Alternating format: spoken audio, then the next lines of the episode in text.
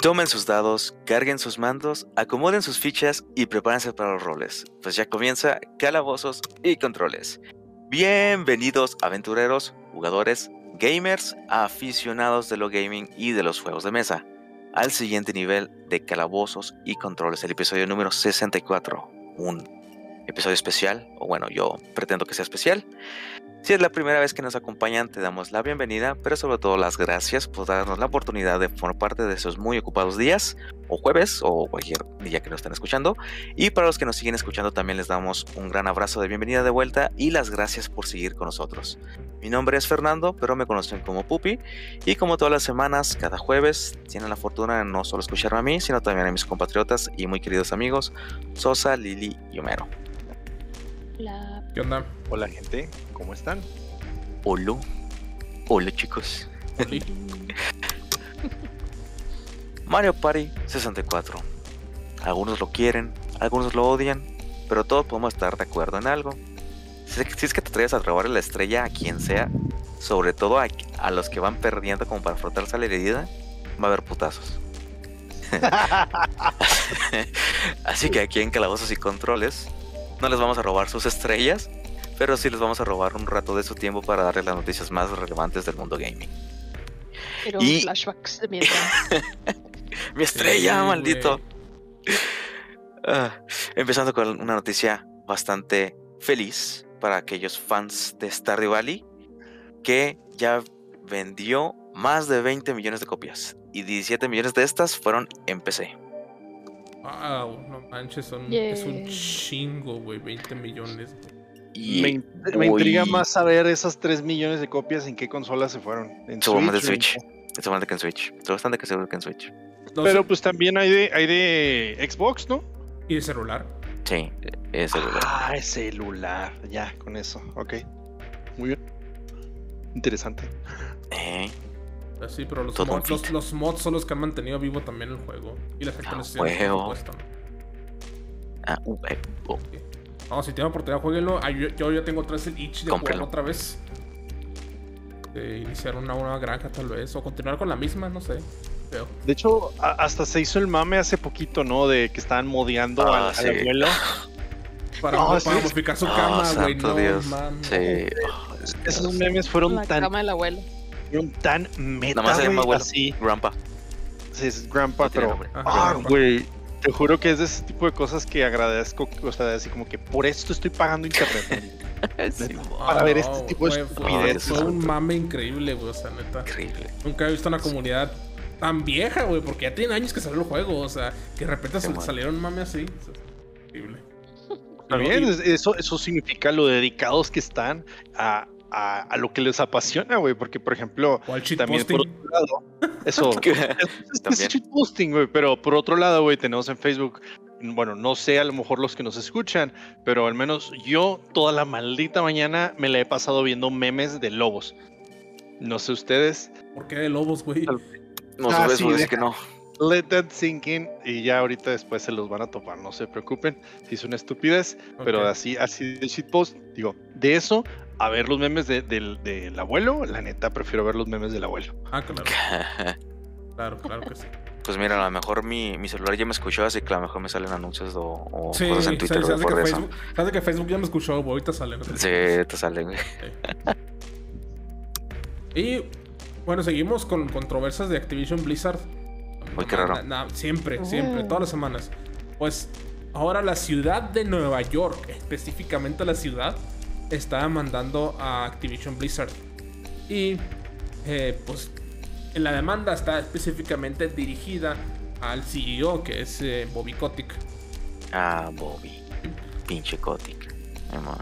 La demanda eh, declara que, que Bobby Kotick está haciendo mala práctica y que aceptó la compra de Microsoft nada más para deslindarse de todos los problemas que tiene en estos momentos la empresa. Entonces, O sea, como si como una salida fácil. sí, para caídas de oro, o sea, que es el que hemos estado platicando hace rato. Eh. Pero, pero, o sea, no es como que nada más él decidiera, ah, sí, voy a vender la empresa ya. Se vendió. O sea, creo que es como que un conjunto de muchísimas personas las que deciden eso, ¿no? O sea, sí, pero también Eh, recordemos que también hace un tiempo, hace una semana salió una demanda por parte de los accionistas de que a ellos no se les dio toda la información disponible para hacer una decisión este, objetiva. O sea, como que Bobby Kotick se los vendió de una manera para que ellos dijeran, no, pues sí, se arma la compra. Y después sale otra información que dijeron, ah, no, no, no nos convenía mucho que digamos. Entonces, eso es toda una controversia. Ah, de todos modos, ya aceptaron la compra. Entonces, este, pues esa, de ese lado ya se jodieron prácticamente. Pero, pues ahora están mandando boicotic de que pues hizo ahí alguna manipulación para deslindarse de todos los problemas que tienen. Sí, la comunidad está de acuerdo con eso. Y vaya que qué problemas. Porque pues también salió que Activision Blizzard eh, ordenó a sus accionistas a votar en contra de una propuesta. Entonces, pues hay una, debido a, todos los problemas que han tenido de, acoso, de acoso sexual, de abuso sexual, este, discriminación dentro de la empresa de Activision Blizzard, pues han tenido mucho. han estado bajo la lupa por, durante mucho tiempo, ya, ya más de un año, creo casi dos. Y pues salió una propuesta eh, para que estos casos, para que los casos de, de de que discriminación de la empresa y de acoso y abuso sexual, que se haga un reporte anual por parte de la empresa, este, como pues para hacer un métrico, hacer un métrico, ¿no? O sea, que estén midiendo eso y que sea lo que ellos quieran mejorar. Entonces, esta era una propuesta para que esto se reportara anualmente por parte de la empresa. Y por supuesto, eh, Activision Blizzard, pues ordenó a sus accionistas con que saben que está esta propuesta, voten en contra de ella, no queremos que se haga. No manches. Ay, no. o sea, no, pues es que va a depreciar el valor de la empresa y X y Y y Z. Más. Obviamente está mal. pues sí, e, esa es una muy buena pregunta. Pero pues yo nomás veo a Activision Blizzard diciendo, me está apretando. Y pues en realidad, o sea, es que ni siquiera dijeras tú, bueno, a lo mejor hasta hasta ni siquiera por, por tomar cartas en el asunto, sino simplemente transparencia. O sea, es esto, esto es lo que ocurrió durante el año, ¿sí me entiendes? Sí. Porque si van a tapar eso, pues entonces, ¿qué otras cosas no nos van a estar tapando o qué otras cosas no nos han tapado, que no han salido? O sea, lo que a mí me sorprende es que como que, bueno, yo diría que está de la roña todo ahí en la empresa, pues ahora le vamos a despedir a todas las personas que estaban involucradas en esta situación del acoso sexual y todo eso. ¿cuántas personas serán para que no lo hagan? O sea, imagínate que fuera toda la empresa, no, pues es que eran todos, o, algo así. No los podemos despedir a todos, no podemos hmm. hacer un cambio de personal para mejorar la empresa, o sea, no están diciendo nada de eso, nada de eso, o sea, no están diciendo, ah, se despidieron a tantas personas que, está, que eran malos, entre comillas, o así, vamos a contratar personal nuevo para mejorar, nada, o sea, no han dicho cómo van a mejorar nada de lo que está pasando en su situación. Ni siquiera talleres o ese tipo de, hecho, o un consultor o, alguien que les ayude, no sé. O por lo menos, ¿saben qué? Este, apreciamos la diversidad de la empresa y esto no como ver nada. No, no, no, cero. Han dicho cero. No están. ¿Qué puedes esperar? Mira, si. Ay, no. de por sí sus juegos están todos valiendo madre y ahora con más ganas con esto otro, pues. Sí, hablamos de Overwatch 2 que. No, Overwatch 1.1. 1.1. Ahora Overwatch. eh, wow. Este Warzone, Call of Duty. O sea, todos están bajando ventas. Y... Sí, es horrible. Y es bastante horrible. Pues ahora ya hemos hablado de, de cómo China ha estado eh, implementando leyes para moderar el la cantidad de contenido y de entretenimiento de videojuegos que los jóvenes están consumiendo en el país, en China.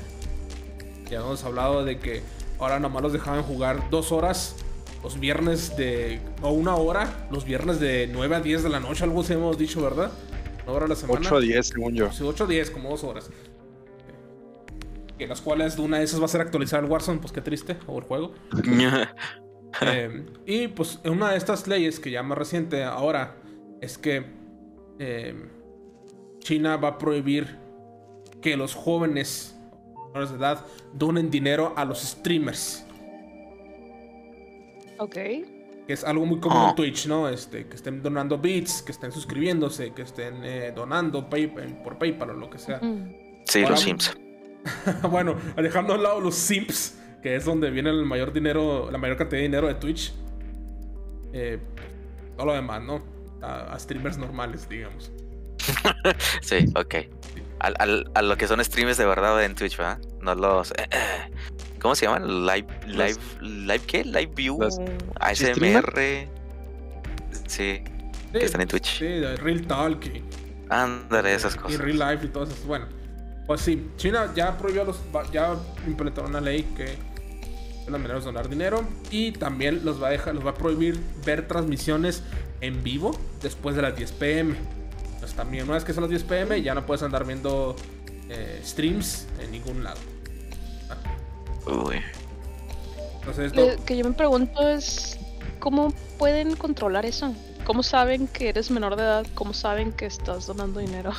me da Porque miedo. tienes, tiene, eh, pues es que estás en una China pues totalitaria en la cual estás bajo un régimen en el cual es sistematizado y a través de una internet en la cual está conectada a un gran hermano y pues bueno todo el mundo eh, controla y sabe lo que estás haciendo eh, pues esa es la base es la forma moderna de 1984 básicamente Sí, sí, este, así es como nace China.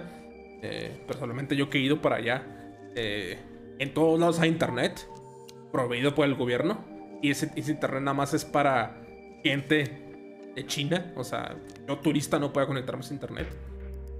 Entonces así te controlaban. O sea, este, así saben si eres menor de edad. Porque creo que hasta para meter, para entrar a esas redes de wifi gratis te piden como que tu, o el equivalente al- a, tu número de seguro social de Estados Unidos, tu security number. Ándale, el que te iba a decir, es entonces con tu RFC, ¿no? Acá ajá, te piden tu CURP. CURP, ándale digamos. Entonces ya saben que eres menor de edad. Ah, ok, entonces esta, a Sí. esta IP específica, Nel. Tiene No, sentido. Prohibimos todo esto, ¿no? Damn. Sí. todo se reduce a una base de datos enorme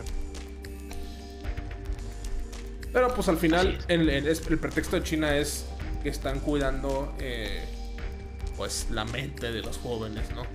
Sí, A- hasta, Para un eso, yo estoy, hasta eso yo estoy un poco de acuerdo con esto.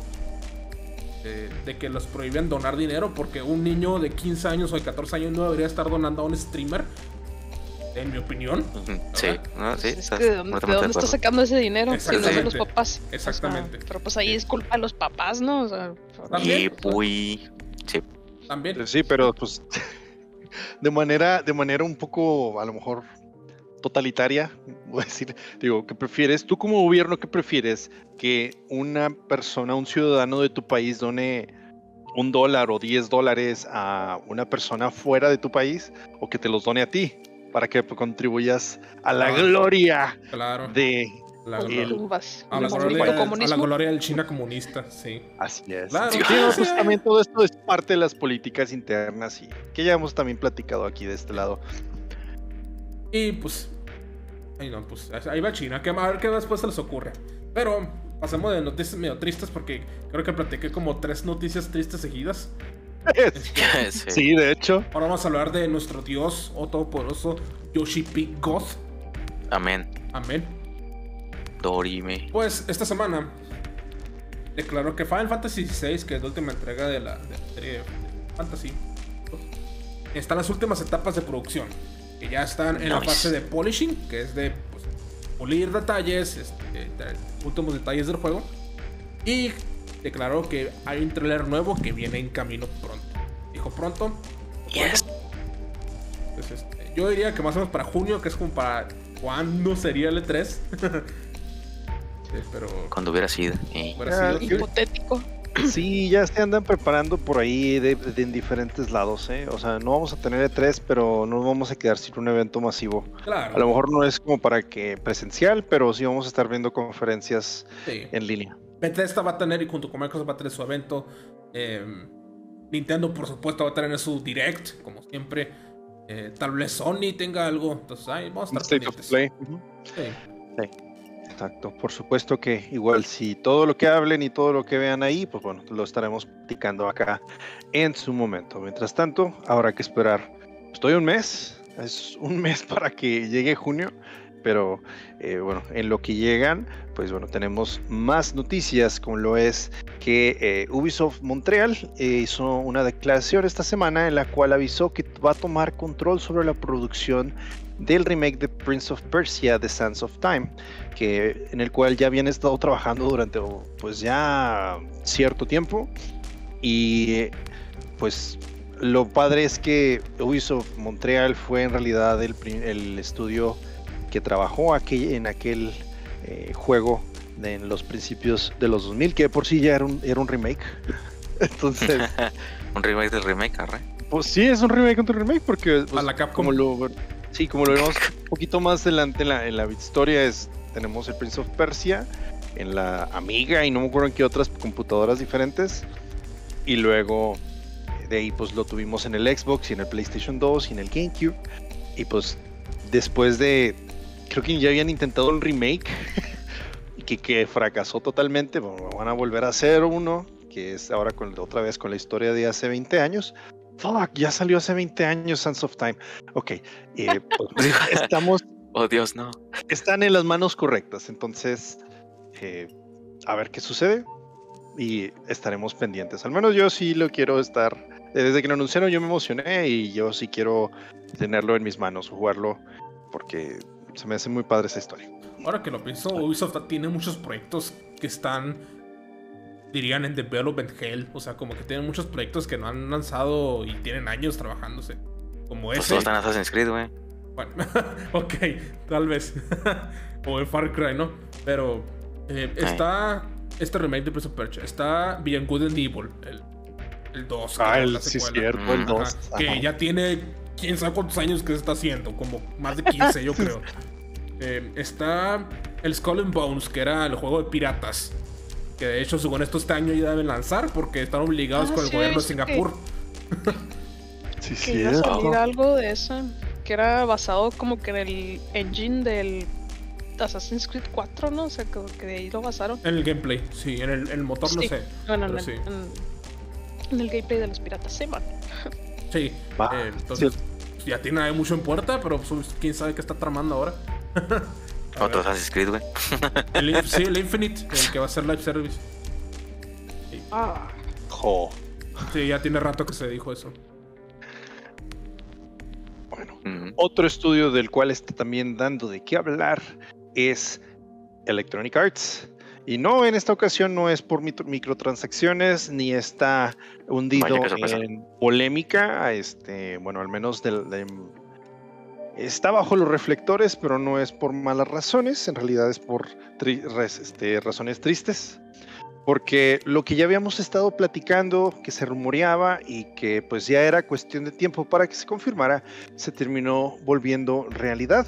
EA termina oficialmente el contrato que tenía con FIFA y pues sus juegos de ahora en adelante se van a llamar EA Sports FC a partir de el 2023. Pero eso sí, no van a retirarse de, pues, de los títulos de FIFA sin tratar de hacer la mejor, perdón, el la mejor experiencia, el mejor juego eh, con la mayor cantidad de equipos, aprovechando las licencias que tienen y todo. Este, quieren hacer las cosas en grande eh, pues vamos a ver qué sucede. Y ojalá que, que pues continúen. De hecho, lo que tengo un chorro de morbo es el FIFA Ultimate Team, cómo se va, cómo se va a llamar de ahora en adelante. Si es que continúan con esa con ese modelo de negocios, ¿eh? El EA Ultimate Team. El AUT. ¿Y AUT? EA, EA FC. Bueno, nomás le cambian de, de orden a FIFA, voy a AFIF. Al revés, güey. ah, Dios. me da curiosidad eso de que dicen que va a ser el mejor FIFA de todos los tiempos. Porque pues, ya llevan rato quitando modos de juego de sin razón alguna, ¿no? Bueno. Sí, dijeron parte ahí de que no, que querían meter contenido de Copas del Mundo y no sé qué. Es como que, güey, o sea, llevas desde el 2018 metiendo, ya ni siquiera estás haciendo un juego, o sea, nomás estás haciendo un evento. Entonces, mm, ¿qué es lo que vas a querer lograr ahora que ni siquiera, bueno, este año tenemos eh, mundial, ahora en, noviembre, pero no sé si para ese entonces vayamos a tener el FIFA 2023, que estoy casi seguro que sí. Sí, siempre sale como septiembre, ¿no? Ajá, sí, más o menos esa es la fecha. Igual que el pero, creo, sí.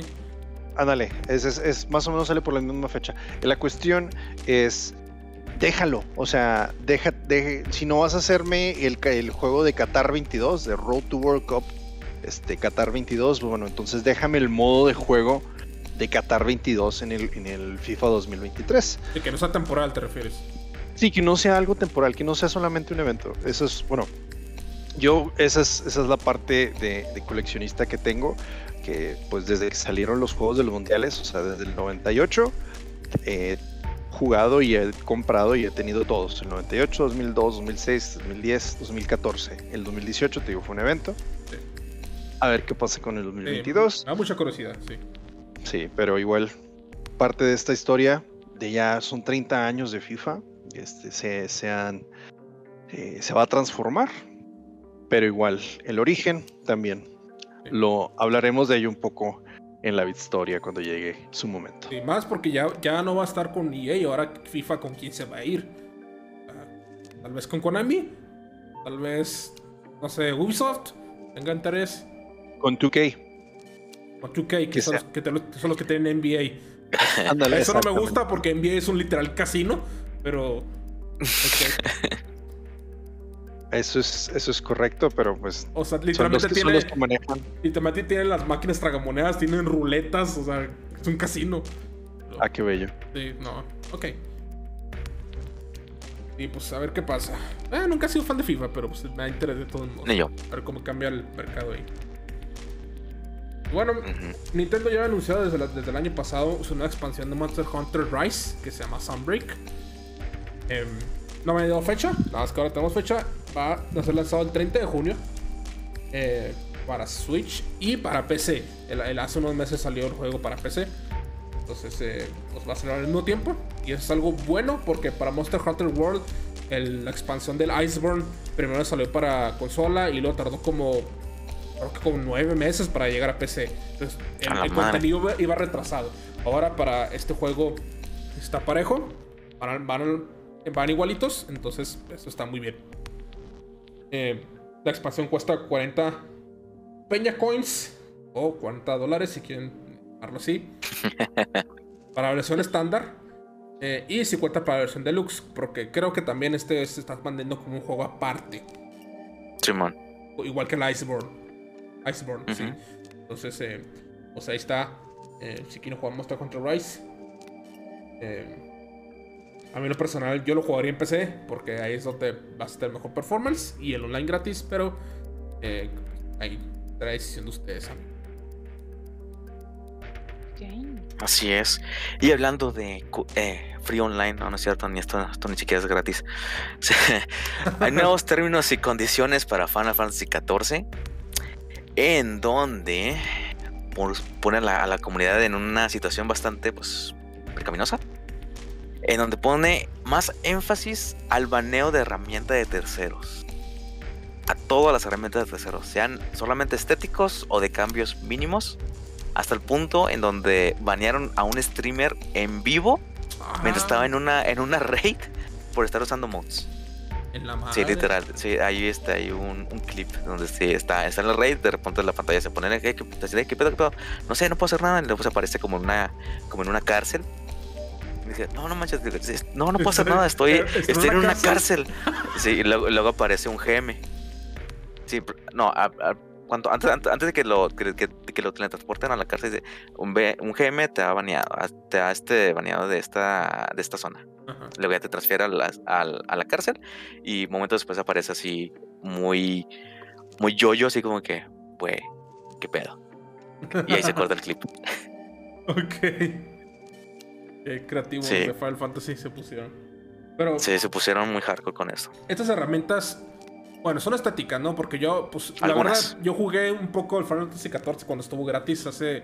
Bueno, cuando, cuando podías jugarlo, güey. Cuando no, te, no tenías prohibido comprarlo, ya no existe eso, güey, pero Simón. ¿Ya no está? No, este, ya, están linkeadas las cuentas de Steam y las normales. Sí, ya no, son, ya no son por separado. No, no, me refiero a que ya ves que hace poco dejaron de dar este trials y, y no, ya no puedes crear tu cuenta de Final Fantasy. Porque ya había muchos jugadores. Oh, Hasta si lo platicamos aquí, de que sí. iban a poner en pausa los trials poquito, fue, creo que fue poquito después o poquito antes de cuando fueron los Game Awards del año pasado. Sí. Fue- Y, fue y de por hecho, esa ya, ni, ya estaba en la venta, ya ni estaba a la venta en Steam, o sea, te metías y ya. Pues no ya había puedes llaves. No había llaves, güey. Sí. Y ya hay. No, no, no sé si Sí, ya hay. Ah, sí, sí, ya, ya pusieron, ya está el, el las cosas de los servidores un poquito más controladas. Bueno, Todavía hay, hay cola para entrar, pero sí. bueno. Me fui por otra gente, perdón. Entonces, cuando lo jugué, el, el HUD, o sea, la interfaz gráfica ahí del juego, sí estaba saturada, pues como cualquier MMO, Sí. yo creo, ¿no? Entonces, Sí, como que pues, supongo que estas third party tools, estas herramientas de terceros, pues ayudan a mejorar un poco ese aspecto, ¿no? Sí, algunas sí. Pero, bueno, no me imagino qué más pueden usarlo. Supongo que hay scripts para hacer ataques en orden. Sí, hay scripts. eh, y más que nada como para sacar información de, de lo que en los paquetes que van del juego, del, del servidor, Ajá. para que, que, que no, que no se muestran normalmente en el, en el, en el UI del jugador con pues, normalmente. Entonces estos mods lo que hacen pues sacar esa información y mostrártela, ¿no? Para ver qué, qué pedo. Ah, Pero mucho lo que están haciendo es, es a, pues literal utilizando para ver, va a haber un ataque en esta área. No, te- no, no te pongas ahí. O sea, eso ya es una ventaja en raids. Eso no vale. Ok, ok. Sí. eh, Pero la cosa es que Square Enix no, no se, va- no se va a poner a, a, a debatir de que este mod sí está permitido, este mod sí, este mod no. Sí, sí. Simplemente dijo, todos los mods, todos los, por la herramienta de terceros están- no, no están permitidos. Todas parejo, vámonos. Sí. Sí, Y, pues, digo- ¿Cuál es de qué? O sea, de qué es cada uno. Sí. Y, y la cosa es que no, no se van a poner a, a hacer una casa de brujas. Pero si te, si te ven que lo, estás, que lo estás usando así muy públicamente, pues ahí, ahí, sí- ahí sí te va a caer la ley. Como dice la canción. Les va a caer la ley. Acá, acá Yoshi P. God. Y Así te, es. Y te va, te va a meter a la cárcel personalmente. Y, y así es. Sí, así era la situación con Final Fantasy XIV. Y pues ya por último, la última noticia alegre, al menos para mí, es el aniversario número 2 de Helltaker. Para los que no conocen, es un juego gratis en Steam. Gratis. gratis, G-R-A-T-I-S. Gratis. Fritangas. Fritangas en Steam que pueden bajar. Está bastante corto, es un juego de, de, de puzzles, de... ¿Cómo se dice en español? Santo Dios, se me fue la palabra. De rompecabezas. No, Sí, rompecabezas. está bien. rompecabezas. Es que, es que no es rompecabezas, es de acertijos. O sea, de sea, encontrar una solución. ajá. de encontrar una solución. Con, una, con un tema bastante movidón, música. Y pues con... Si les gustan las waifus, pues a lo mejor les va a gustar también. Que diviértanse, únanse al culto Sí. de Helltaker. Y aprender a hacer, y aprender a hacer pancakes, ¿no? Eso, horneen, hacer, Y- horneen pancakes. Eh, sí, chocolate. Excelente. Bien, es hora de movernos al televisor y soplar esos cartuchos porque hoy vamos a hablar de una de las consolas que quizás marcó la infancia de muchos o muchas, sino también se puede decir que quizás fue la manera en que Nintendo empezó a verse como una industria que estaba dispuesta a innovar, en algunos casos ponerse en riesgo cambiando ciertos aspectos de sus propias franquicias que al final se volvió no solamente su mayor éxito, no solamente para ellos, a Nintendo, sino para la industria de los juegos, de los videojuegos como un todo. Que aún sigue pasando, como lo fue el boom de las, entre comillas, copias de Breath of the Wild, Genshin Impact. Eh, Simón. Espero que no le hayan soplado muy fuerte en, a esos cartuchos, porque si no lo saben, no es algo que recomienda Nintendo hacer. Sí, de hecho, sí, viene la, viene la etiqueta atrás del cassette. Sí, no todos lo hacíamos, todos Sí. lo Sí, hacíamos. todos lo hacíamos. Así es. El soplar cartuchos puede dañarlos. Yo no lo sabía, pero el hecho de que mis juegos sigan funcionando, pues me incita a seguir haciéndolo. No sé por qué. Es algo preprogramado ya en mí cuando se trata de cartuchos. Sí. Usted no hace lo mismo. Se supone que a largo plazo sí hacen daño, porque estás poniendo la humedad de los contactos eléctricos y eso los deteriora más rápido. Se Pero- oxidan, ¿no? Pero a corto plazo, soplar el cartucho sí ayuda, porque la humedad ayuda a que contacte mejor en la consola. Arma doble filo, al final. Homero el químico. No, es decir, tienes ¿Quién razón, Homero. Ahora, ¿cuál es la forma correcta de limpiar tu cartucho de 64? con un Ah, cotonete. exactamente. Seco, consigues seco. un sopo, Ajá. consigues alcohol Eso. en la farmacia y pues eh, remojas en, en- en alcohol el hisopo y, y con eso pues te dedicas a limpiar el polvito que haya en los contactos y ya. O sea, con, un- con uno, o sea, con un lado húmedo pues mojas, con el otro lado secas y listo. No. Y nobody got time for that. Sí, Exacto. Y shout out a mi primo Kevin, que recientemente ya se volvió a venir aquí en Juárez, él vivía en México. Él, toda su vida, bueno, cuando él vivió aquí me acuerdo, los cassettes 64 y los discos del GameCube, los discos, güey, los CDs, los limpiaba de esta manera. Hacía una mezcla química con pasta de dientes, Ah, champú cabrón. y jabón para trastes, lo mezclaba todo. Y luego con ese, con un trapo, limpiaba el cassette o en su efecto el CD. Y dice que con ese ya jalaban al puro chingazo. Ah, cabrón. No me consta. Creo que al final eso te lo desmadra más. Porque al, al final todo es corrosivo. Entonces, Yo, yo puedo confirmar, o había escuchado antes que el utilizar pasta de dientes en discos eh, rayados, al menos me tocó en PlayStation. eh, no, nunca lo intenté, pero algunos llegué a ver en YouTube que pasta de dientes en discos rayados ayudaba a pulirlos. sí. Sí, porque desgastas un poco de la capa. Pero pues no es la herramienta adecuada, ¿no? Para eso hay maquinitas. pero sí. ¿Y, y es, y es químico tu, tu. ¿Dijiste primo?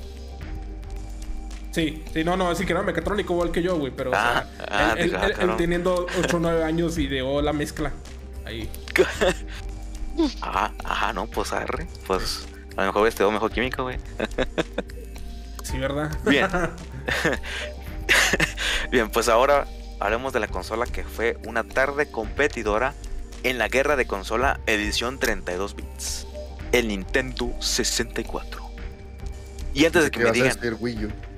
no, esa n- no, esa no, no, esa no, güey, no, no. No, ese no. Y, an- y antes de que me digan, pero Pupi, si la edición es de 32 bits, ¿por qué dices que el Nintendo 64 fue competidora si es de 64 bits? Tranquilos, lo sé, lo sé, es confuso. Pero lo que tienen que entender es que en este entonces los competidores en esta guerra de consolas era Sony, Sega y Nintendo. Los sistemas de Sony y Sega, que era el PlayStation y Saturn, eran de 32 bits. Y Nintendo estaba en desarrollo de la consola que iba a participar en esta guerra con solamente el nombre Project Reality. Sí, nombre chingón, ¿no? Proyecto Realidad.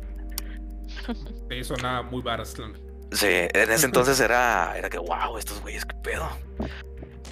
Era un proyecto que anunciaron después de que Nintendo dio a conocer su trato con Silicon Graphics Inc., que en aquel entonces se llamaba así, que era una industria manufacturera de hardware y software para computadora, o sea, sean chips.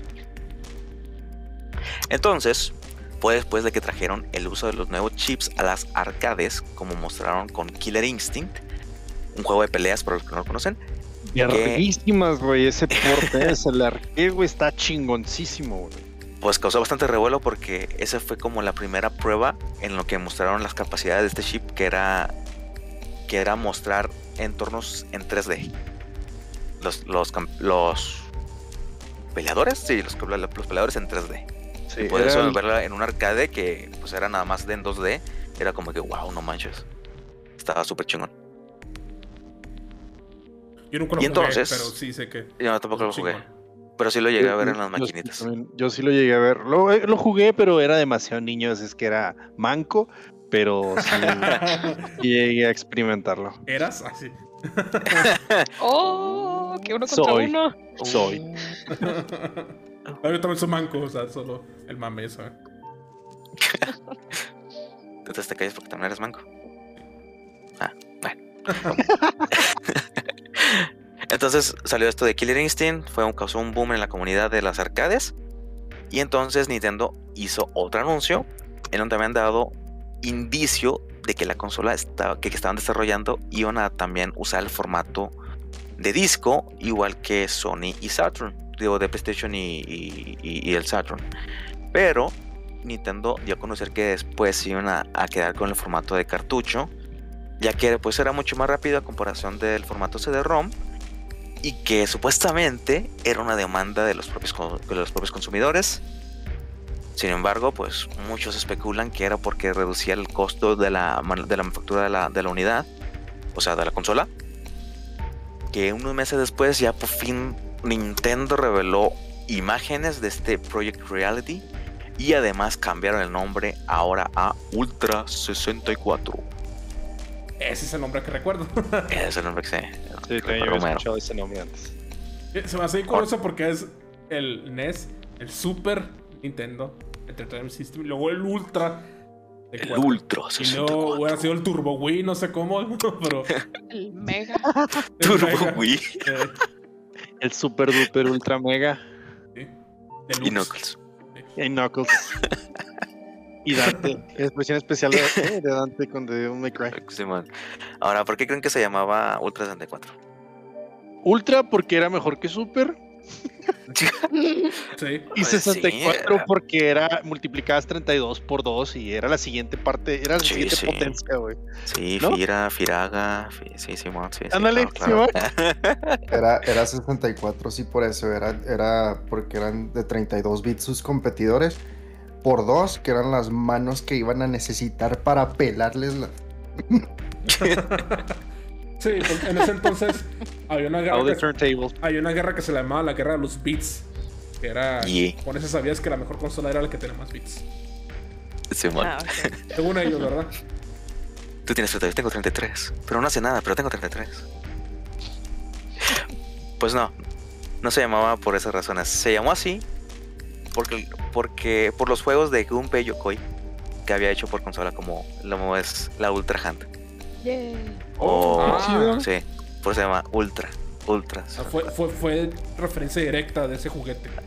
Ajá. Era No, no, no de, no de, como- no de, era de Ultra Hand como tal. Una mano. Sí. Sí, Sí, pero, pero no, no- fue. Ajá, ajá. Eso sí, no, no sé si te acuerdas de personajes ilustres. eh, de hecho, Lilian se burló de eso porque era la Ultra Hand y luego era la Ultra Ball, era el, el Ultra, no me acuerdo qué día, así con que Lilian y la Ultra también este, y el Ultra y el Ultra y el Ultra y el Ultra, pero no, no, no, no eran todos Ultra, pero sí había bastantes que eran, eh, tenían esa palabra. Ok. Sí. Sí, más que nada fue por eso, fue por la franquicia, fue como la, eh, ¿cómo sé? Homenaje. El esquema, el, el esquema de Gunpei Yokoi de, de decir las cosas que él hacía, o sea, sus juegos, como Ultra, como lo fue Ultra Hand, pero no fue específicamente por la Ultra Hand, Oh, sino por, porque los productos Ultra, Sí. por eso. Qué chingón. Sí, también cuando descubrí, ah, no, qué chido. Si no, si no han escuchado nuestro episodio de personajes celestes de Gunpei Yokoi, los invito a hacerlo.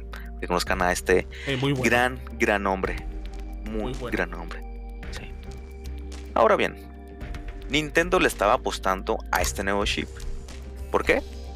Porque en estos años de 1993 a 1994 se está poniendo de moda los juegos entre comillas 3D. Era lo que está llamando la atención en el mercado y fue en un 24 de noviembre del año de 1995 que el Ultra 64 hizo su debut en el Shoshin Shikai. Shoshinkai. Shoshinkai o mejor conocido como el Nintendo Space World. Ah, Ah, ok, está sí, ahora, ahora sí, ahora sí ya le suena, ¿va? Sí. Porque te- ah, cabrón, Shoshinkai 3, what? Luego, pues, ah, y luego ya decía más tarde, o también conocido como el Nintendo Space World. Ah, ok, ya, ya tiene más sentido. Oso. Sí. Entonces, en este Shoshinkai o Nintendo Space World, fue la- para la sorpresa de muchos que el nombre fue cambiado de nuevo, ahora simplemente con el nombre que ahora que dejaría su marca, que ahora se conoce simplemente como Nintendo 64. Ujú. Supuestamente estaba ahí alegando que, que cambiaron el de Ultra a Nintendo 64 porque Konami había había hecho patentes con el nombre de Ultra y quería como que Sí. darle la, quería darle la madre al Nintendo. al mames. Nintendo. Ay, Sí. Güey, güey, güey, güey. Eso es, eso es una historia bien interesante. Que esa yo lo voy a platicar más de la Yes, esto Sí, la que también quiero saber esa parte. Pinche Konami jodiendo desde los noventas, güey. Qué pedo. Sí. No, no, no. Es- ¿Sabes qué es lo más gracioso? En realidad Nintendo se lo buscó desde un principio. Ok. Pero te digo, eso no, no estamos tan lejos. Este, ya cuando, hablemos de, del- de Nintendo, en la Bit Historia, vamos a hablar de No, eso. no, Nintendo no puede hacer nada malo en su vida, güey. No, no, claro que Y no. lo que hacen no. malo lo eliminan, como el Wii U, güey. Y el Virtual Boy. ¿El qué? ¿Los qué? Sí, supuestamente Nintendo dijo que era como una manera de mejor, de querer como plasmar el- un, un mejor nombre a todos los productos que iban a sacar después. Pero sí, supuestamente también es porque pues Konami les dio la madre con eso. Vale. Ahora, sin embargo, con la revelación de, esta, de la consola también dieron otro anuncio. Que la consola se iba a retrasar hasta el 21 de abril del año siguiente. Al menos para el lanzamiento de Japón. Y hablando un poco de lo que se mostró en esta exposición, están varios, entre comillas, sneak o previews de lo que Nintendo tenía en mente o lo que estaba desarrollando. Y algunos de estos estaban unas animaciones de un espadachín peleando contra un caballero armado. Que esto luego se convertiría en Legend of Zelda Ocarina of Time. Yeah, bo. Sí, güey, vi la animación y dije, no mames, ¿cómo pasó de eso a esto? El Link se ve bien pirata, ¿verdad, güey? Se ve Se ve como bien que- pirata el link, Como güey, que no más manches. chiquillo, más cuadradón. eh. Sí, Sí, eran literal rectángulos casi, güey. sí.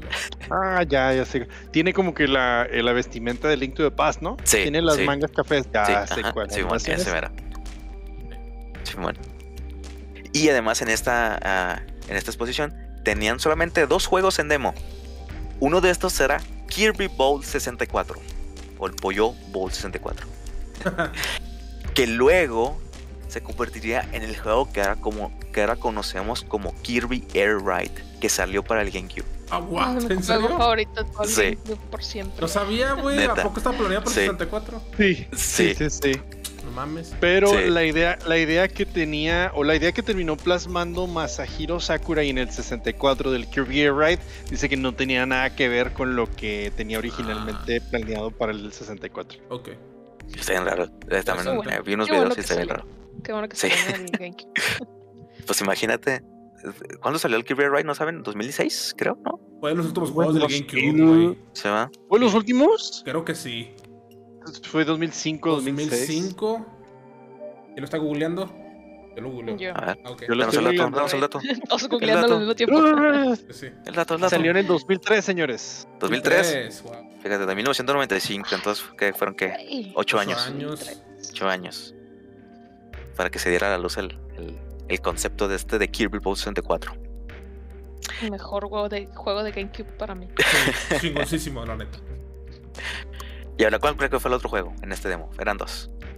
El Kirby Bowl 64 y había otro. ¿Cuál creo que fue el otro? Tiene que ver Mario, güey. It's a me, Mario. tiene que ser Mario. It's a me, exacto. It's a me, Mario. Sí, fue el Super Mario 64. Y dato curioso, es que Nintendo puso el demo avisando que aún estaba en desarrollo y que el estado en el que estaba ahorita estaba solo al 50%. Yo vi unas imágenes de cómo se veía antes y wow. Así que tiene muchos aspectos diferentes y no sé, si los ven, mm, si lo comparan, sí se ve bastante diferente en tanto iconos, tanto en, en algunas como animaciones, y se ve bastante diferente. Sin embargo, para la sorpresa de Nintendo, es que a pesar de que dieron este, este aviso, muchos de los que atendieron estaban diciendo que estaba en tan buen estado que parecía un producto terminado. Vaya, y estaba al 50, Estaban fascinados. Estaba 50% determinado. Pues que el 3D era la novedad, güey. Eh, Ah, güey, pero es que esa es la ópera prima de Shigeru Miyamoto, güey. Ah, o sí. sea, Yep. de hecho, el, el cabrón, el cabrón, o sea, ordenó específicamente, güey, que hicieran los botones C para el Mario Sí, 64. para la cámara. Para Sí, la no. cámara. O sea, Para la o sea, cámara, el porque- control se diseñó nada más para ese juego. Sí. Exactamente. No sé dónde Shigeru fumó para poner el control pad a la izquierda para tener tres handles, pero sí. Sí. Sí, porque el Mario Y de hecho 64 también- no los usa, pero sí. De hecho, también anunciaron el- los controles en esta en el Station Shinkai, güey. Y ahí, está, sí, y ahí sí pues. estaban igualitos. Sí, igualitos. La, la triada esa rara, güey, no mames. Sí. La corona. La corona. y pues gracias a esto, este juego de Super Mario, pues muchos tenían a la mira a Nintendo de lo que estaban desarrollando y pues tristemente los que estaban esperando tener su propio Nintendo 64 tenían que esperarse más hasta el 23 de junio del 96. ¿Por qué? Porque no iban a poder producir suficientes unidades para el lanzamiento mundial. Mira, desde Y- el 96 había shortage de Y De semiconductores. de... Qué triste. sí, más que nada porque no querían cometer un, un error que había pasado antes sobre este desabasto de unidades. Pues es que te bien gracioso, o sea, como 10, o- sí, 10, casi 20 años antes, o sea, estaban teniendo el problema contrario, no Nintendo, pero estaban teniendo el problema pues de, de, de sobre almacenamiento, de que no, no se les vendía nada. Pues evidentemente te das cuenta de que aprendieron la lección. Vaya que se Y sí, la lección. porque yo recuerdo de niño que uno iba a comprar juegos y a veces no había. O este. No, no hay. Ah, caray, ¿cómo? o sea. ¿Qué- Y ya tenía meses que iba a salir el juego. O sea, Simón. tenías que andar cachándolo. Y pues para mitigar un poquito pues el golpe de esta mala noticia, pues Nintendo lanzó anuncios en la televisión con la nueva fecha. Un anuncio bastante entretenido, la verdad. Junto con un eslogan que se me hizo bien chat, sí bien bien chat, que dice que dice así. Espéralo. Luego otra pregunta. ¿Vale la pena la espera? Y lo responde, solamente si quieres lo mejor. ah, perro. Sí, confianza al 100. Yo sí lo compro. Ah, sí. Los anuncios, los anuncios en Estados Unidos antes eran la gran maravilla, güey. Se tiraban acá No, Simón. tierra, güey, el uno por el otro. O sea, por eso tenemos el Sega does what Nintendo don't. Es- es- es- Oh. Oh. Pero antes, pero antes de eso, güey, ya teníamos otros anuncios así de, de hardcore. Entonces, Como los de Wendy contra McDonald's y Burger King. Ándale, güey. Where's the Twitter. beef, güey? Ese- Oh, güey. Oh, no manches. No, y eso es, eso es en Twitter, güey, pero existían desde los 80 ya se burlaban el unos de los otros. De Coca-Cola, güey, también con Pepsi y al revés también estaban bien chidos. Ah, ay, nadie se ofendía tanto, güey. Ah, También. y ahora te cancelan. Ah, qué triste. Qué triste realidad en la que venimos. Ah, no, sociedad. Entonces, Jabón tuvo la dicha de tener la primera cucharada. Nintendo mandó 500 mil unidades. Y en el primer día se vendieron 300 mil. Nomás en Japón. Y, las unidades, y todas las unidades se vendieron en una semana. Se vendían como pan caliente. Sí. Ahora, ahora bien, ¿saben con cuántos juegos se lanzó el Nintendo 64? En Japón, Uf. Eh, híjole, yo, yo si me preguntabas hace seis años tal vez sí sabía. Ahorita ya no. Sí, eso, sí, iba a decir, eso suena como trivia que Homero o Sosa Sí, sabrían, pero o no, sea, ya no. huevo. No, ese, es- ese es de mero, porque es el Nintendo maníaco. Eh, les he fallado. no. Pues fueron tres. Un juego de shogi, que se puede decir que es el ajedrez japonés. Pilot Wings 64 y Super Mario 64. El Pilot Wings era Pilot Wings. cierto, no me acuerdo. Digamos que eh, nomás era el Mario y un, dos agregados, o sea. sí, digo que nada más sí. el Mario vendía la consola. Bueno, Shogi, no Shogi es, ajá, Shogi es este genérico ya en Japón. O sea, es como, como tener Pues, tercero. gentes escaleras, supongo. un solitario, no sé, algo así. No, No, es, el shogi es el ajedrez. El Shogi ajedrez, es este, un ajedrez, ajá. Pero el Pilot Wings, sinceramente, es de los, de los juegos que yo siempre he querido jugar y nunca he podido jugar. Pero fíjate, Shogi pasó de ser un juego de apertura para 64 a ser un minijuego de Yakuza, güey. Fíjate. Qué triste. Pero pues imagínate, güey, llegó como un tercero ahí. ah, Sí. va a ser con, la, con el lanzamiento de la Pero consola. bueno, Eso no lo logran muchos. En Japón, ¿verdad? Sí, eso nomás en Japón, Sí. sí. Sí, no creo que hayan sacado Shogi aquí en Estados Unidos. güey. Ah, lo dudo. Y pues la por sorpresa de muchos, si se vendía un Nintendo 64, como lo acaba de mencionar Línea, pues se iba con un Super Mario 64. Entonces fueron 500 mil Super Mario 64 que se vendieron por igual. Ah, qué bello. O sea, Wow. súper, súper ventas aquí.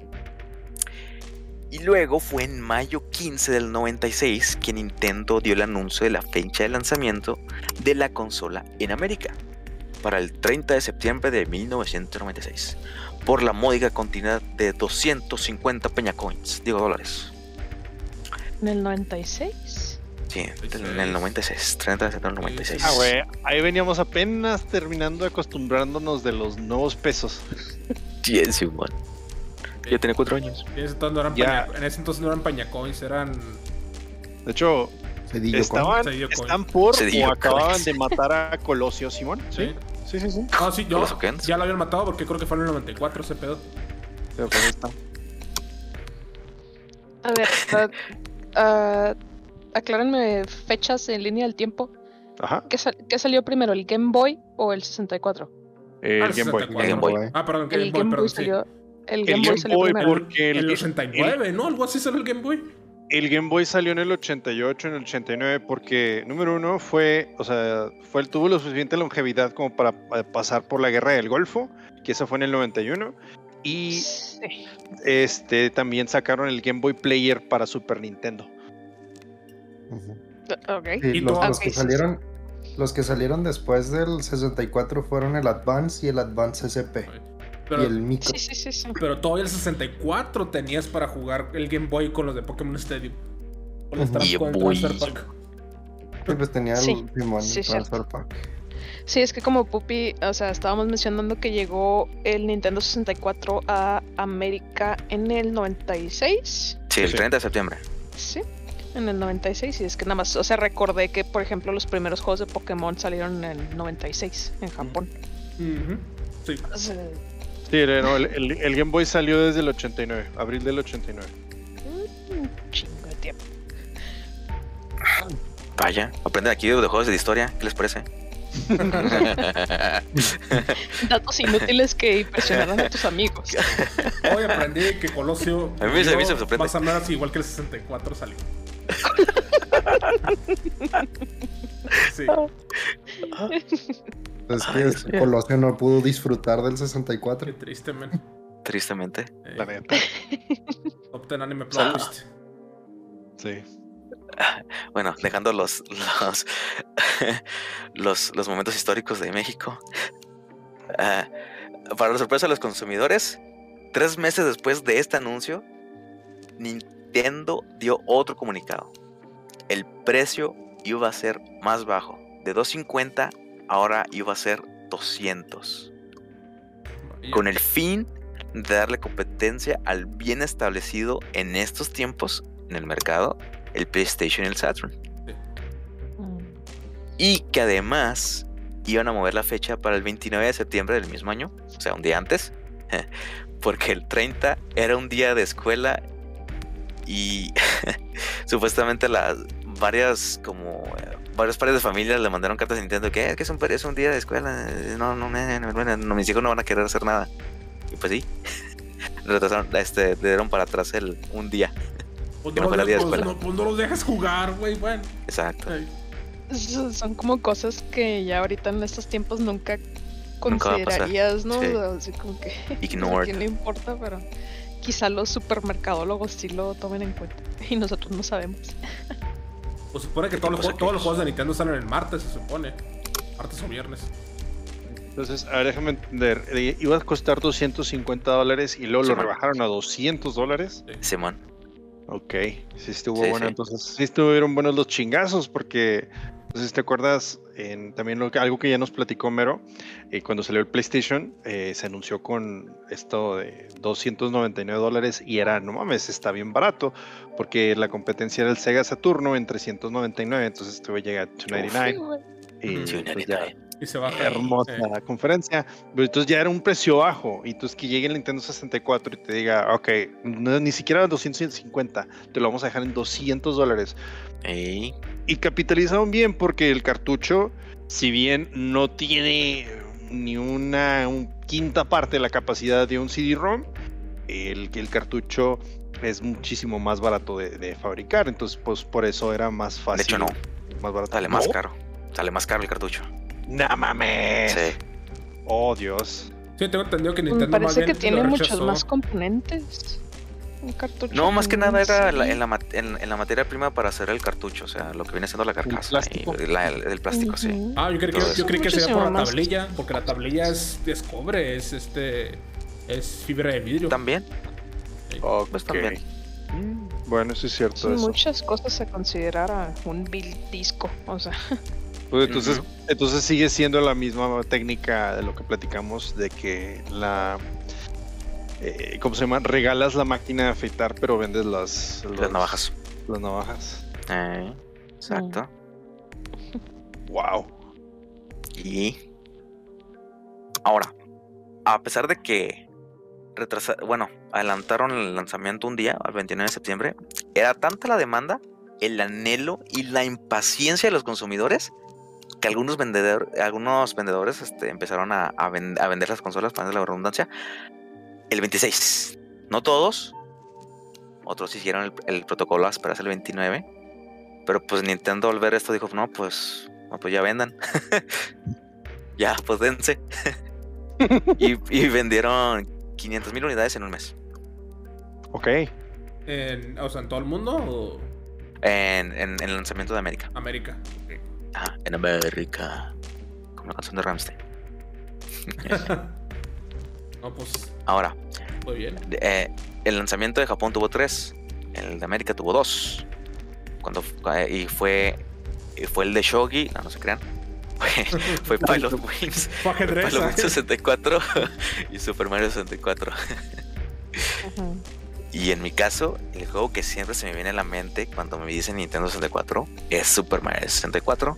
Digo juego porque también me recuerda a cierto video viejo de dos Ah. niños que están abriendo sus regalos en Navidad. Y es un Nintendo 64 y es una Nintendo gema del internet. 64. Ah, sí. Nintendo 64. Sí, Ah. Dios santo. sí, lo he visto, güey. Está bien chido. Es una gema del internet ese video. güey. Yo, bueno, en, en mi caso, según yo, ah, tres, cinco, ok, no, olvídalo.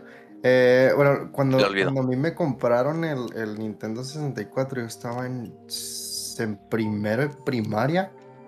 Yo tenía que unos siete años, yo creo. Siete, ocho, no sé. El punto es de que ese venía con el Pokémon Stadium. O sea, me imagino que eventualmente el- el- los de Nintendo sacaron otras, otras eh, versiones, ¿no? O sea, Bundles.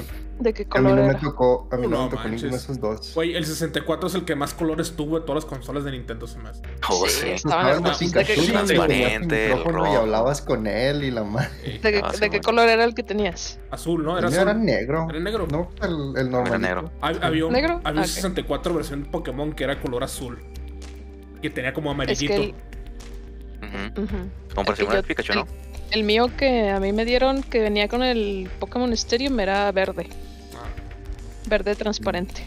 Ah, los transparentes estaban bien chidos. Ah, sí, la, época la de, hacer todo transparente por no sé qué razón. De, güey, pues subir los componentes, no mames. De- deberían de volver a hacer las consolas así, güey. Sí, estoy de Ah, acuerdo, el pero. Solo por cómo, porque se ven bonitas. Hay, hay aftermarket, güey. O sea, puedes irte con terceros. De hecho, hay gente que te vende en, en Etsy, me parece. Bueno, es donde lo vas a ver más. Pero o sea, también eBay y así, donde te venden las carcasas. O sea, yo he estado viendo Bueno. muchos de, del Switch, sobre todo. O sea, imagínate tener. Sí, imagínate. Sí, yo también he visto carcasas acrílicas de tanto del Switch y del PlayStation 5. O sea, imagínate una carcasa de esas transparente, güey. Para las consolas más recentonas. O sea, podrías tener tu Play 4 y al mismo tiempo una jaula para tus cucarachas, güey. Güey. ¿Qué no? El hormiguero con el cucaracho. ya, era, ya eran eso. Ya eran eso, ¿no? No sé si era pero el Play ahora las 4 o puedes el ver. Pero ahora las puedes ver. Ah, Wow. El 4. Sí, man. El terrario Sí, con una- cucarachas. Una cosa es juntar así gente en una casa y no verlas, y la otra es tener a Big Brother. Entonces, es lo mismo. Ay, qué buena analogía. Ah, bueno. Pero, Y es, es cierto eso de los colores. A mí me tocó ver el de. Según yo vi uno de Pokémon Stadium 2 que era dorado, ¿no? Creo que sí. Me tocó ver ese. mm, Me tocó ver el un de. boleto a la fábrica. la fábrica de La Nintendo. fábrica Nintendo. Me, to- me tocó ver el de Hey You Pikachu, que era amarillo. Ujú. Ujú. Me tocó ver el verde, que dice Lilian. Ese- El verde. Era un verde muy característico. Sí. Ujú. Y habían más. Había uno más. morado también transparente. El morado transparente. Morado, Yo, yo tenía el Naranja, control ¿no? morado transparente. El naranja. Había uno como rosita. Es como rosa Caray. rojo. También. Un rosa Fuchsia. rojo transparente. Ah, Me estás hablando de colores con la diseñadora, entonces. sí, sí, no. No te conviene Rosa eso. No le entras, güey. No pelees una pelea que no vas a ganar. Sí, güey. Ahí. Tap out, güey. Pero volviendo a Super Mario 64. Fue el juego que más revuelo causó, tanto para los fans de Mario, tanto en la industria. ¿Por qué creen ustedes? Ah, bien chido. Por- Porque era 3D. bueno, Sí, es que iba a decir era por lo 3D, pero no sé si los demás juegos eran 3D. Sí, muchos. El pilot. También por el gameplay, Oh. ¿no? Porque era, era abierto. O sea, no era Ajá. así seguido. Era una revolución, güey, en Ajá. cuanto al diseño. O sea, te estás hablando de que Mario, de un formato 2D, en el cual te mueves a través de un mapa, ahora ya no era un mapa, era un open world. Bueno, entre comillas, ¿verdad? Porque ahí explorabas el castillo, güey, de la princesa Peach. O sea, no te pases de verga, güey. No era como que, ah, escojo el nivel y entro. Es, yo decido ir a qué lugar entrar y a dónde viajar, a qué mundo viajar, ¿sí me entiendes? Y todos los mundos tenían una, algo diferente. La revolución de la cámara, güey, detrás de, de Mario, güey, era una cosa chingoncísima, güey. O sea, hasta, hasta puede sonar un poco estúpido, güey, lo del Lucky Tube, de que no, estamos aquí transmitiendo detrás de Mario en el, en el, ¿cómo se llama? En el castillo de la princesa Toadstool. Pero pues era la excusa perfecta para que pudieras tener la cámara, o sea, y, y el uso de la cámara sin utilizar una segunda palanca, porque eso se, se introdujo hasta la siguiente generación. Este eh, tuvo, tuvo bastantes cosas que, que marcaron un antes y un después, y así como vimos el Breath of the Wild eh, recientemente con el Switch. Es, es así, ese, es esa, ese tamaño de milestone en, en cuanto a el progreso del desarrollo de los videojuegos. Y definió todo un género, definitivamente. El género de, de colectatons, que se les llama ahora. No sé. Este, El plataformero de- 3D, güey. plataformero 3D, de, hasta de Open World. Sí. Fue un milestone muy cabrón. Pues sí, Oigan, todos Ni ganan. ustedes, perdón, ni ustedes ni yo con el que si el, la consola era rosa o roja. Fuchsia. Tienen, es que tienen nombres definidos, era color sandía. Ah, oh, Ah, perdóname. ok. Simón. El morado era no. uva, grape. Y el naranja era fuego, no sé por qué. ¿Por qué no? ¿Fuego? Ah, chingado. Tiene color de cheto. O sea, naranja ¿Qué- es la qué- qué- fruta. Que conste que yo no gané, pero la diseñadora tampoco ganó. No, no, no. Pues es que. Nintendo, Nintendo les pone los No, nombres. O sea, Sí. esta es la, consola versión fuego. Ya es la naranja. sí, ya. Órale. Y en, y en la escuela no te enseñan los colores basados en lo que ex- exige Nintendo. Entonces, No, no. El verde es jungla. Y el azul es hielo. mm, ok.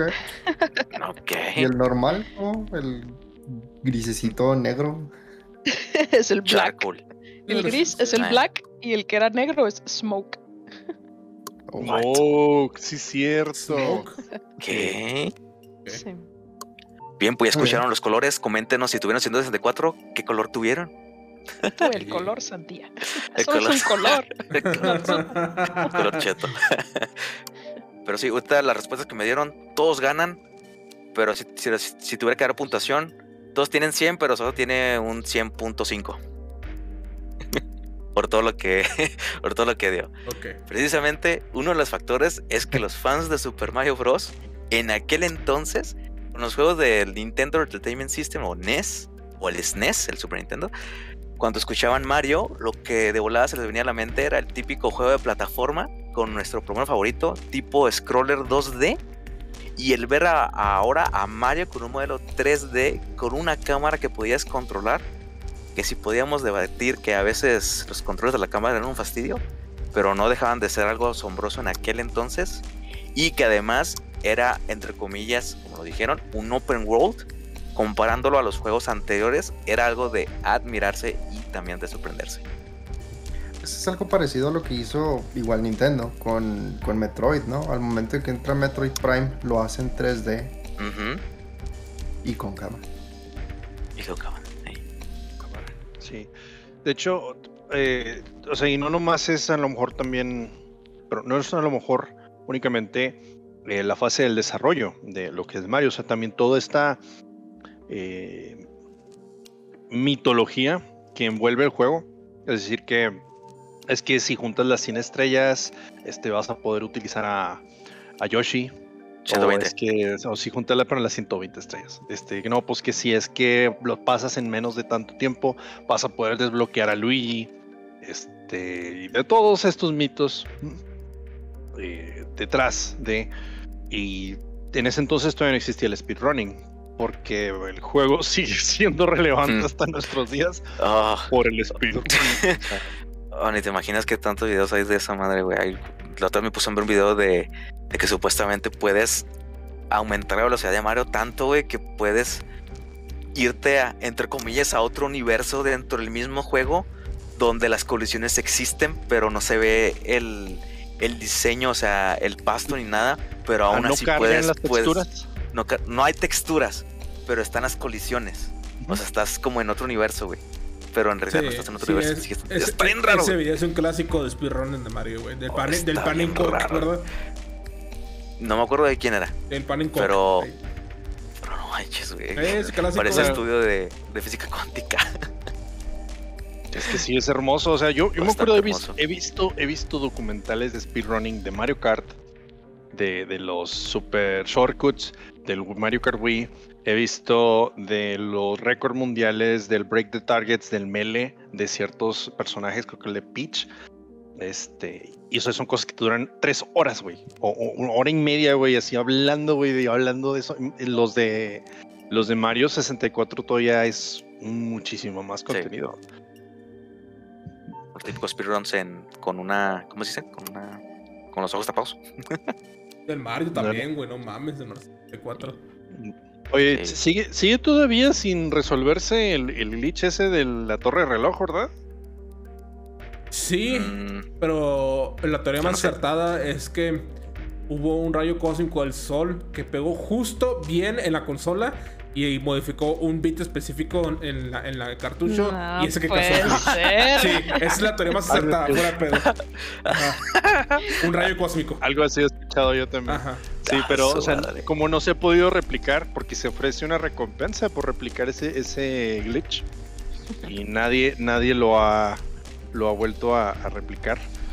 Pero pues estamos, pues sí, son 25 años de, de Mario 64 y seguimos hablando de él. La neta, lo único que recuerdo del juego es tira, aventar al pingüino. El- lo mejor del ah, juego. eras de esos. De hecho, a mi esposa, a mi esposa el otro día la, ini- la inicié en esa tradición. Le dije, mira, toma el pingüino y acércate a la orilla. Oh, ¿por por? Dios, Le dije, no, tú eso- hazlo. Me hubiera dado tan, sí, me tan- dado tanta risa ver a, Geor- a- a- Georgina, pero, pero ¿por qué no quiere matar al pingüinito? Le dije, necesitas hacerlo, es, es la ley. Do it. si no, no juega- avanza el juego. Sí, Do it. esto es sacrificar al pingüino. No. ¿Cómo eres A, a mí, malo? a mí- a mí también una vez me tocó ver esta a Elena ahí en la universidad. Estaba jugando eso y ella solita agarró el pingüino y lo tiró, como que también le desesperó. Y ya, sí. sí, sí, Como que algo dentro de ti que es como que sabes que si lo puedes agarrar, puedes aventarlo. O sea, Y está un precipicio al lado. Es que más, más el coraje porque se lo llevas a la mamá y lo, ese no es mío. Y es como que, ah, chinga tu madre. ese es el coraje. O sea, ese es el como se el coraje. muere. pinche pingüino. Ajá.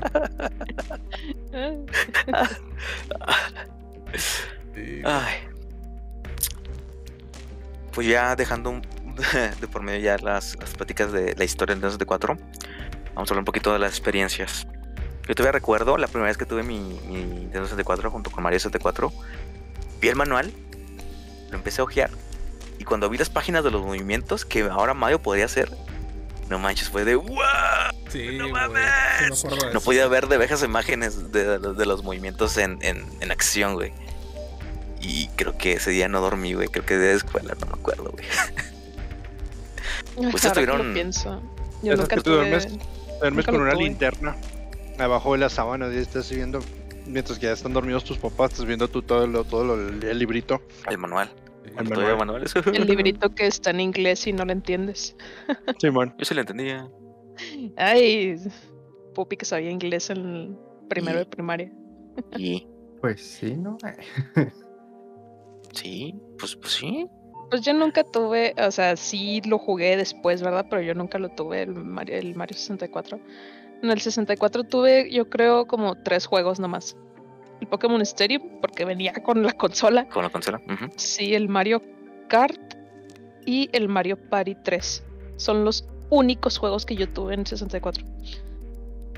Todos los demás los jugué ya Pues, mucho después, ¿verdad? Es una o selección en respetable. otras en otras casas o en otros lugares, pero esos son los únicos juegos que yo tuve, esos tres. Ok. Los demás, yo, a sí ver. tuve, yo sí tuve varios. Este. No, Nintendo no sé 64 es si- mi chato rico. no, varios juegos. Yo no sé si ya lo he contado antes aquí, este, de cómo es que me dieron mi primer 64, o bueno, mi 64 más bien. Este, e- era, era primero de primaria y había un, con- un, un este, ay, güey, se me fue la palabra. Un Como un- curso. Ajá, un concurso, un torneo de Spelling Bee. Y este, me, me acuerdo que mi mamá me había dicho, o sea, si ganas el primer lugar, te compramos tu, tu 64. Entonces, pues, o sea, yo no me dejé y dije, arre, chingada. ¡Huevo! Entonces, o sea, participé y todo el pedo. Y me acuerdo, que- o sea, mi mamá me cuenta que eh, cuando empezaron a decir los nombres, o sea, que tercer lugar, tal güey, y segundo lugar, tal güey, que ella dijo, no, ya, ya este no se lo ganó. Ah, pues primer lugar y lo Carlos, o sea, a la madre. Pues total que, o sea, yo, dice mi mamá, la neta yo no me acuerdo, pero dice mi mamá que en vez de ir a recoger el premio, me fui a las gradas, a donde estaba ella, y le dije, ¿cuándo vamos a ir por mi Nintendo 64? Tu mamá con, Ese era el verdadero premio. tu mamá con cara de payaso, así, de que no creía que no ibas a ganar. Quedó. y, Quedó. Y el fin de semana siguiente, pues ya me llevaron a- a- al paso, a Toys R Us. Y ahí Ah, lo compramos. Era Ah, la, la cajita de. Todavía me acuerdo que tenía varios Pokémon así en el. como en cuadros. Mm. Eh, y pues sí, era, era el del Pokémon Stadium. Y de juegos sí tuve un chorro. O sea, sí me acuerdo que tuve bastantes. Entre ellos tuve uno bien raro. La neta, no me acuerdo del nombre. Porque la etiqueta estaba borrada. Es como tallada. O sea, que ya no tenía nada. Y está con Es que marcador el marcador, ¿no? algo que como pen round o algo así. No, no, no, no, no. El juego estaba en japonés, güey. A la Ah, madre. no. Así, así de pinche raro el pinche juego, ¿Dónde güey. Nunca entendí. juego? Nunca entendí. Lo, lo comprábamos en, en El Paso, igual así en, en ventas de garage, así. Y de ahí lo conseguí. Eh, ahí lo tengo, todavía está guardado. Pues tal vez era un Pero- bootleg, porque según yo los juegos japoneses no pueden correr en el americano, pero... Mm. No sé, güey. O sea, pero ahí está. Y te digo, o sea, me, me tiene. el- los, los diálogos están en, en, en japonés, güey. Nunca supe qué tenías que hacer. eh, avanzaba bien poquito en la historia. Y, y ya, o sea, ahí se quedó. O sea, ahorita lo voy a buscar. Eh, nada, nada que el- buscar mostró Nada, que el. Carlos tiene el único juego en existencia en el Airman 64, güey. Sí, no, no. Y pues también tuve otros. o sea, pues, tuve el del Turok, que también nunca lo jugué tanto. Eh, ¿Cuál otros? Pues el de Super Mario 64, nunca lo pasé. Eh, nunca tuve un Mario Party ni un Mario Kart ahí. El, el Ocarina lo tuve. Tuve el No. Mayoras, pero nunca tuve la madrecita que le ponías en el. En Ah, la- el expansion. al frente. Ajá, el Sí. expansion. Memory pack, la, la RAM, la RAM Sí, extra. nunca sí. tuve, extra. nunca tuve el, Ah, la expansion. el, el motor. Ujú. Y pues nunca pude jugar el Mayoras. Y también tuve no el de. sabía que... No sé que el Mayoras lo pedía, fíjate. eh, había No, uno de Zelda que lo pedía. Según yo, el de Pues el Mayoras. Mayoras, sí. Sí. El mayor. así. Mayoras. Sí, y luego el de A Box Life también. Que to- como no tenía. Como no tenía el, el- la memoria. eh, pues el juego nunca se grababa. Ah, entonces sí. también nunca lo pasé. Nomás llegaba como a la mitad del juego. Y pues ya había pasado un chorro de tiempo y ya lo quitaba. Entonces nunca, realmente nunca le seguí ese juego. Sí. Y así otros, o sea, sí tuve va- varios. Mm. ¿Quién sigue? ¿Quién sigue? A ver, a ver. Pues No, mira, yo, yo, yo. Mira. O no, da- dale tú, dale tú, Homero. Mira, fue mi primer consola de toda la vida, güey. La consola la, com- la compraron justo en el 96, porque me acuerdo que todo mi hermano todavía no nacía. Este. Con el Mario Kart. Mario Kart 64. Y. Qué jugazo, ¿no? Me acuerdo que me dice, me dice mi mamá que se pone a jugar con ella, con, conmigo, perdón, en Mario Kart. Este. Y ella no la armaba y yo tenía que ayudarle. Yo teniendo 3, 4 años le ayudaba a voltear su vehículo para que fuera en la dirección correcta, güey. Porque ella no podía. Eh, pero a ti te- Mi mamá también jugaba Mario Party conmigo, le gustaba mucho. Los jueguitos nomás le gustaban, nunca le jugó, le gustó jugar el mapa. Ah, ok. Sí, pues sí. Es la carnita. Y, y mi papá jugaba mucho conmigo en Super Mario 64. Le gustaba mucho. Hasta la fecha le gusta mucho. 64. Ah, qué padre. Eh, A mí no- lo, lo- lo triste es que a mí, bueno, a mí no me gustaba tanto. No, no le veía gran cosa al Mario 64 yo. eran blasfemo o lo que sea. Pero no, me- tal vez como que no me atraía mucho, no sé. Eh, pero los juegos que más me gustaban ahí era el, el de Icon Racing. Que, uff, Ah, el clásico. soundtrack chingón. Simón. Este.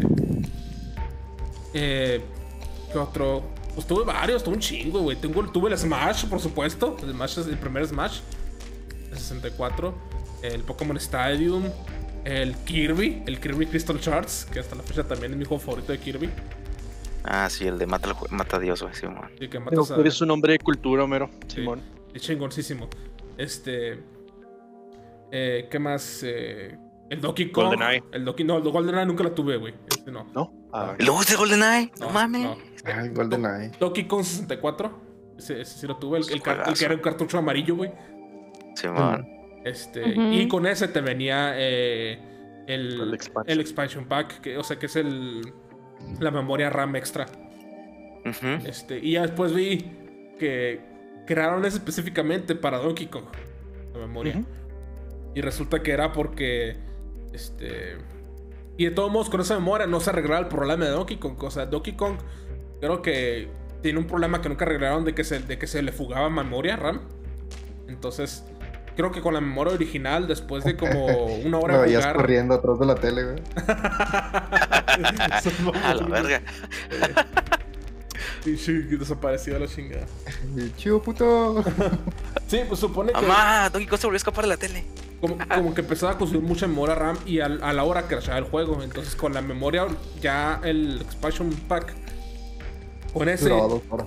No, duraba. sí, tengo entendido que eran como que más de. Si duraba más de 7 horas o 8 horas prendido, ya crashaba el juego. Pero pues. O sea. Ok. sí, entonces como que nunca lo arreglaron. Eh, Ah, pues es que ya hay más bien cómo, cómo parchas un juego en ese tiempo. pues no. No puede. Ujú. A menos que sacando otra versión. ¿Tú- tú- ¿Cuántos juegos?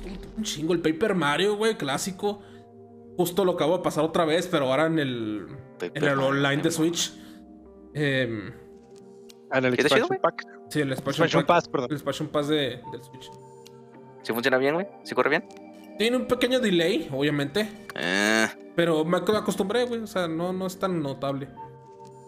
Eh, sí. Pues Es- sí, para el, para el que juega Dark Souls haciendo fat roleando. Ah, Te acostumbras con todo.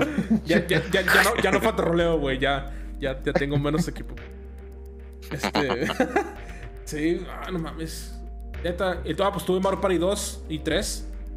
Este. ¿Y el original no? No, el original no, por alguna razón. El 2 y el 3. Eh. No manches. El Pokémon Puzzle League, que también es de mis juegos favoritos. Y me considero muy bueno, Oh, por ya. cierto, en ese juego. El Pokémon Puzzle League lo pasé en Super Hard, en la dificultad más alta. Ah, güey, te enfrentaste contra Mewtwo. Sí. Sí. Es todo. Sí. Qué chingón. Sí, chingosísimo. Sí, No, pues, varios juegos, pero la neta, pues es, obviamente fue mi primer consola, mi primer primeros videojuegos. Ya. Eh, tengo mis cassettes, cuáles los debo tener. Identificados con una H enmarcadora atrás en el cassette para identificar que son míos y no de mis primos. Eh, el Zelda Ocarina of Time no lo tuve hasta que ya tuve en el GameCube. Y en una de esas, a mi hermano, un amigo suyo, le dijo: ¿Sabes qué? Me voy a ir de la ciudad, a ver, se va a ir a vivir a otro lado. Te dejo este juego para que tú lo tengas de 64 y el Ocarina of Time. Entonces, ya Wow. yo ya estaba en la Qué gran secundaria. amigo. Yo estaba en la secundaria y lo jugué por primera vez y fue chingón.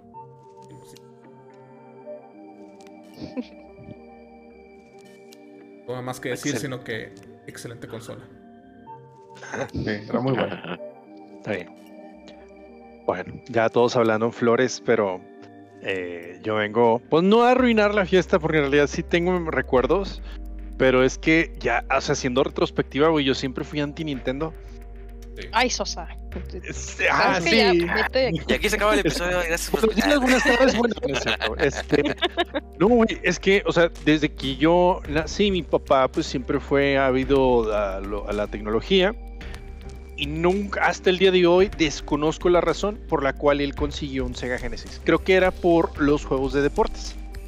Entonces ahí estaban los El que, fregones, pues, ¿no? estaba el, el Madden y todos esos estaban ahí. Entonces, eh, yo crecí con Sega Genesis. No crecí con Sonic.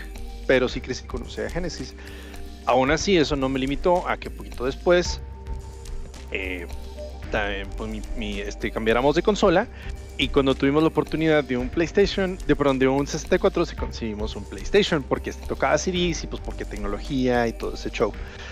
Y desde entonces tomamos el camino de Sony. O sea, de hecho, mi primer producto de Nintendo fue el Super Nintendo Mini que compré hace unos cuatro años. No tiene mucho. O sea, pasó bastante tiempo. Pero, o sea, la cuestión era, yo era el único que tenía PlayStation, yo era el único que tenía Sega Genesis, todos los, mis demás amigos tenían Nintendo 64. Eres Entonces, el pues- niño de la esquina, el niño raro.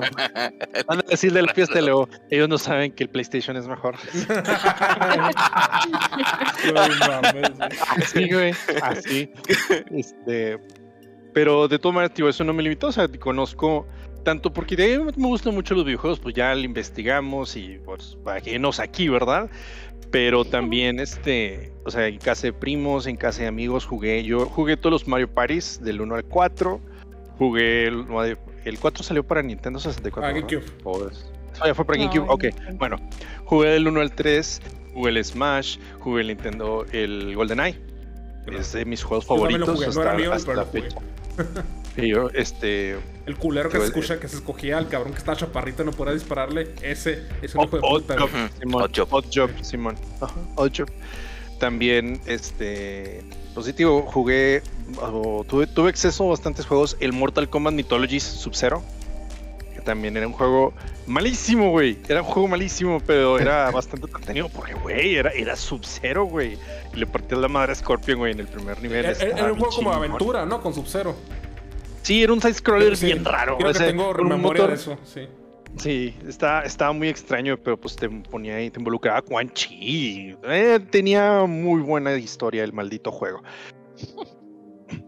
Eh, pues tengo, el- bueno, también recuerdo haber jugado los el Kirby Crystal Charts, que también es mi juego de 64 de Kirby. Bueno, es mi juego de Kirby favorito, sobre todo por los multiplayer. Sí, güey. No, los videojuegos, güey, no manches, están chidos.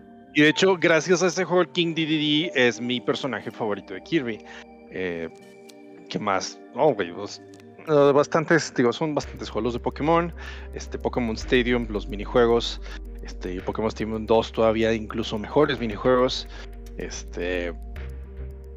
Hay tantas estrellas robadas en los Mario Parties. Tantos putazos dados también.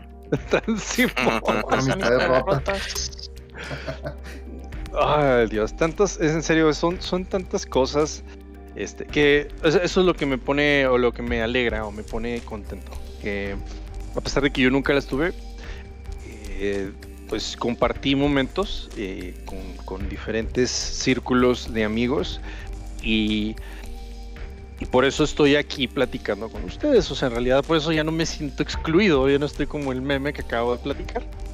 Entonces, eh, pues sin duda es una consola que marcó, así como yo creo que la generación arriba a nosotros les marcó el Super Nintendo, a nosotros nos marcó lo que fue el 64 y el PlayStation.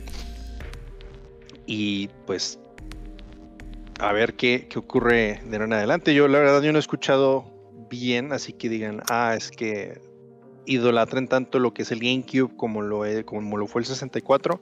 Siento que no llega a ese nivel todavía puede que a lo mejor una generación que todavía está creciendo o que esté por terminando de crecer empiece a decir o empiece a idolatrar de la misma forma que nosotros idolatramos estas, estas consolas hermosas y bellas.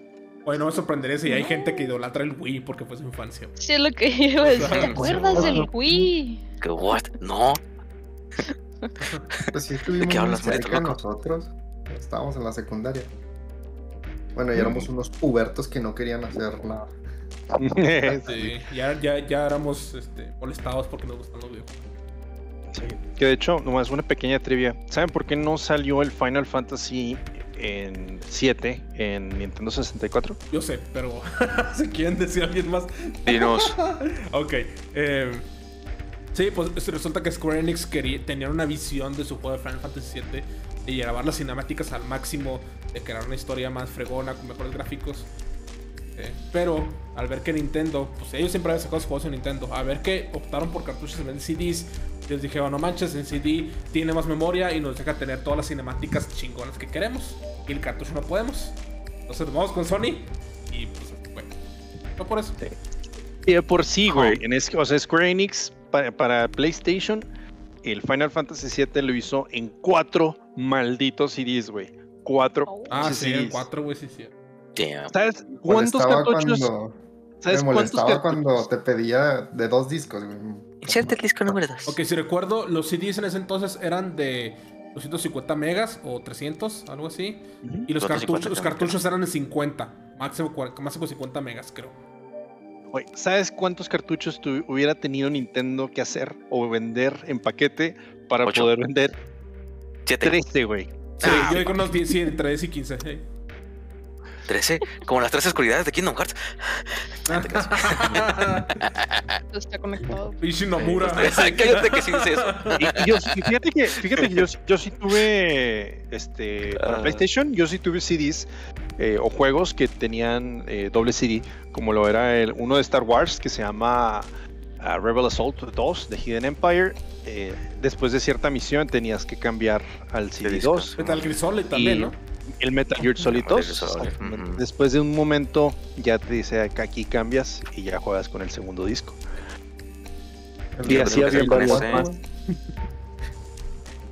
¿Qué pasó, Carlos?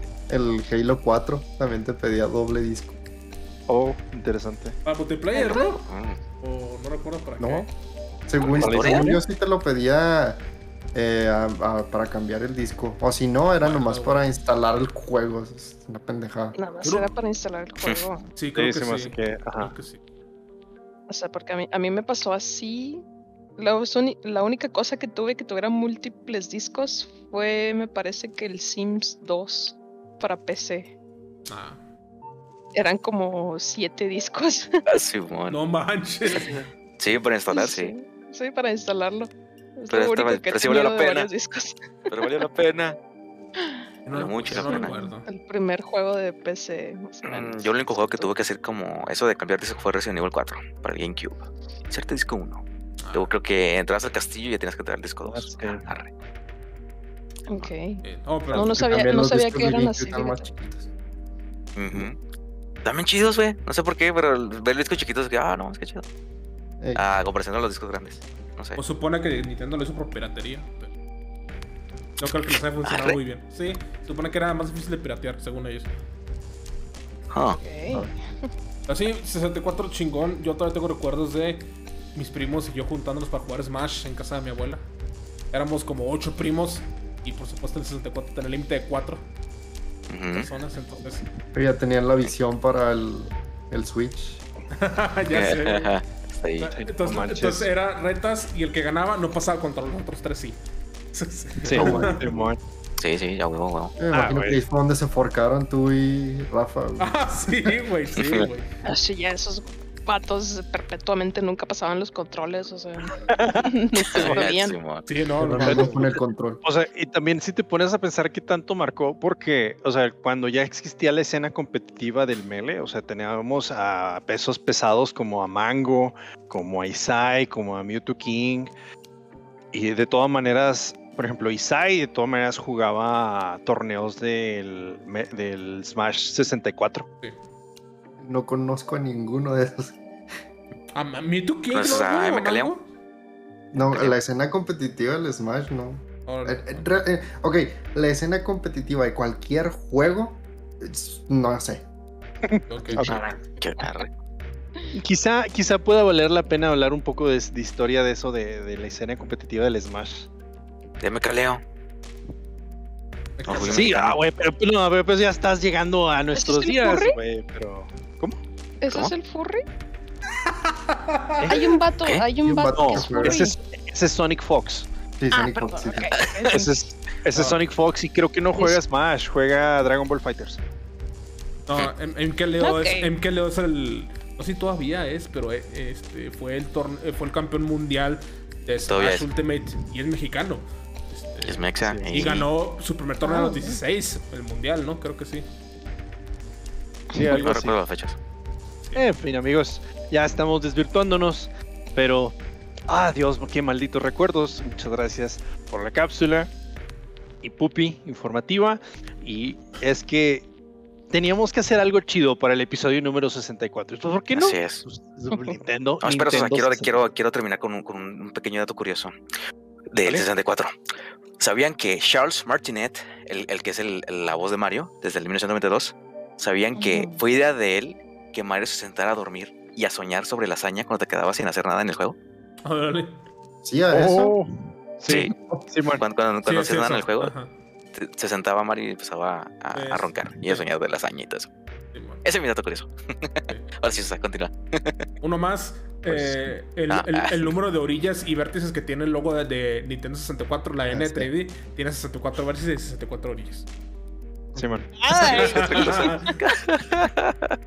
les digo sus datos curiosos eh, para impresionar a sus amigos. ok, ok, ahora sí. Pero funciona. Sí, Ahora sí. Puedes soñar, sí, ya. No se olviden de seguirnos en nuestras redes sociales como Calabozos y Controles en todos lados, excepto en Twitter, ahí estamos como Calabozo Podcast. Eh, ¿Qué es todo lo demás? Bueno, es Facebook, Instagram y YouTube. Subimos contenido semanal, eh, a veces subimos memes, ya le hemos bajado un poquito la intensidad, prometemos eh, ponernos al corriente con, con esto este, y de todas maneras agradecemos todas las aportaciones y los eh, memes que han hecho y que nos han mandado. Saludos y un abrazo muy afectuoso donde quiera que se encuentre a Masked Hero Vic, que nos mandó ahí un meme con respecto a el, el episodio de Overwatch de la semana pasada. Estuvo chingoncísimo, todos nos reímos.